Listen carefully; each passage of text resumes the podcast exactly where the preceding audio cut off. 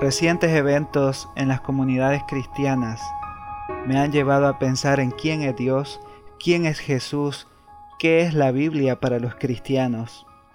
Muchos tenemos respuestas a estas preguntas.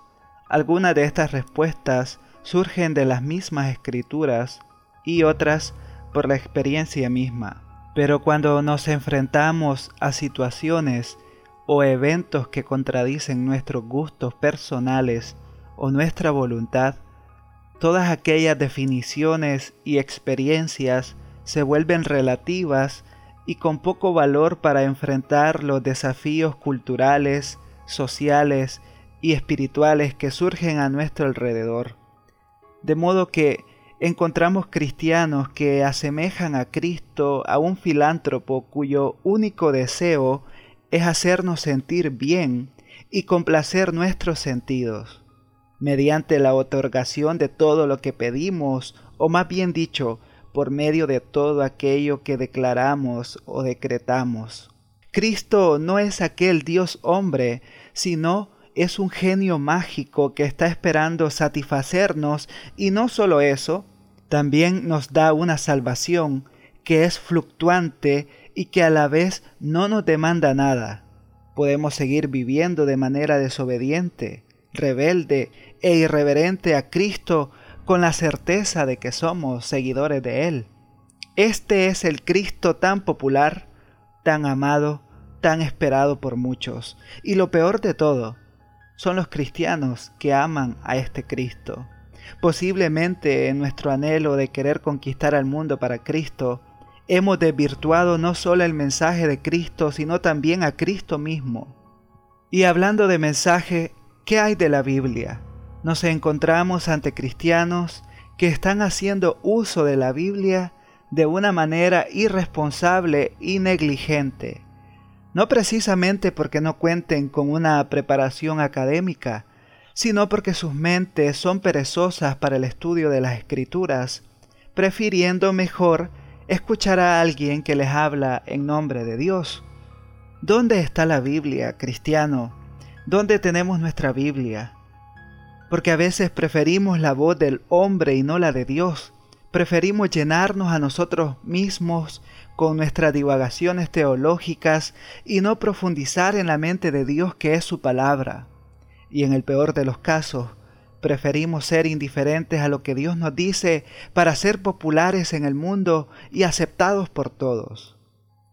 Estamos caminando, o si no es que ya nos encontramos, en una crisis de analfabetismo bíblico.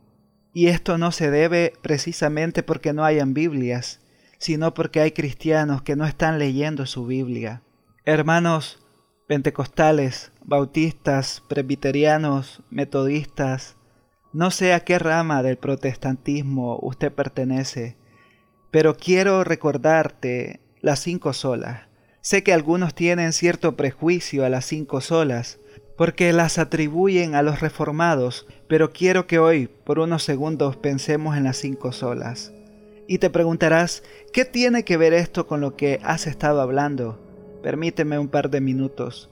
Las cinco solas, como se les conoce, son el resumen de lo que ocurrió en los años 1500 y todo el desarrollo teológico que se dio. Aquí no pretendo hablarte de historia, sino de lo que las cinco solas son y resumen. Veamos, sola escritura, solo la escritura. La palabra de Dios es la máxima autoridad en materia de fe y práctica, por tanto, nada que contradiga la revelación de Dios puede regular la vida del creyente. Esto es según conforme Gálatas 1, 6, 10, 2 Timoteo 3, 16 y 2 Pedro 1, 3. Solus Christus, solo Cristo. La salvación se encuentra solo en Cristo, excluyendo así todo otro camino para llegar a Dios. Hechos 4:12. Solo gracia, la salvación es un don de Dios, por tanto es algo que el pecador recibe de forma inmerecida basada en los méritos de Cristo alcanzados durante su vida, muerte y resurrección. Efesios 2:8. Solo fe. La salvación solo puede ser recibida cuando ponemos nuestra fe en aquel que murió por nosotros, excluyendo la posibilidad de que nuestras obras puedan contribuir. Efesios 2.8 al 9, Romanos 3.28. Y por último, solo a Dios la gloria. El propósito de la salvación que recibimos es glorificar a Dios, poner de manifiesto las excelencias o virtudes de su carácter. Verás, las cinco solas son el resumen del protestantismo. Ya seas pentecostal o presbiteriano, de alguna forma nuestra historia está ligada a estos enunciados. Ahora, ¿qué tiene que ver esto con lo que he venido hablando? La relación es que necesitamos volver a los principios no de la reforma, sino de las escrituras. Necesitamos volcar nuestro entendimiento a la escritura a Cristo como Salvador y Señor, a exaltar la gracia de Dios en la salvación y en la vida cristiana, a reconocer que ninguna obra, por muy buena que sea, no justifica delante de Dios. Y por último, que nuestra vida en Cristo es para glorificar a Dios, no para complacernos a nosotros mismos o para que Dios nos complazca a nosotros. Hermanos, Necesitamos examinar nuestra vida cristiana. Necesitamos pedir al Espíritu Santo que nos ayude a encontrar el camino si es que nos hemos desviado por las voces de las tendencias y las voces del pecado. Hermanos, necesitamos volver a Cristo. Necesitamos volver a las Escrituras.